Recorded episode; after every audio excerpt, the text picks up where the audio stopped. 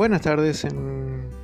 bueno, mi nombre es Irigoiti Edgardo. Eh, referencia a la reflexión de Carlos Clear eh, sobre la educación por métodos virtuales y las distintas situaciones de la educación en este, en este contexto de pandemia.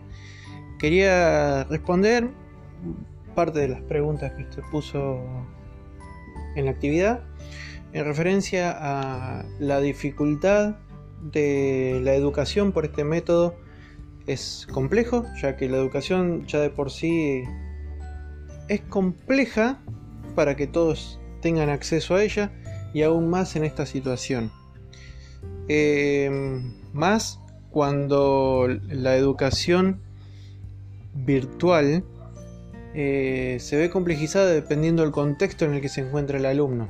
No es lo mismo un alumno en Capital Federal con todos los métodos de conexión, sea teléfono celular, netbook, notebook, tablet o cualquiera de otro método, a uno de, por ejemplo, cañuelas, que se le dificulte el acceso a internet porque la red banda ancha no funciona o sea intermitente Además de que la educación, o sea, la formación docente, tampoco está preparada para esta situación, debido a que nosotros estamos preparados para hacer una educación cara a cara, con reacciones y acciones de las personas.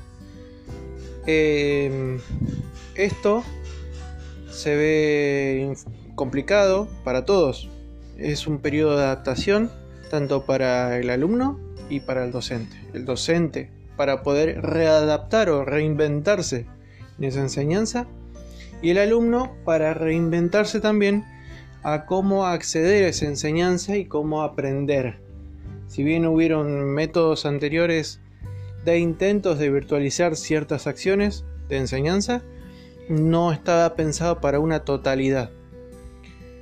Eh, en síntesis, y para no ser tan extenso, eh, considero que la educación por métodos virtuales, si bien facilitan en una situación como esta, de esta situación del año 2020 con pandemia y aislamiento social, eh, se ve complejizado, pero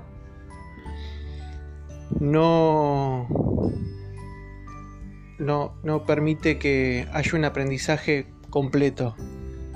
Y bueno, va a llevar su buen tiempo adaptarse a uno a ello.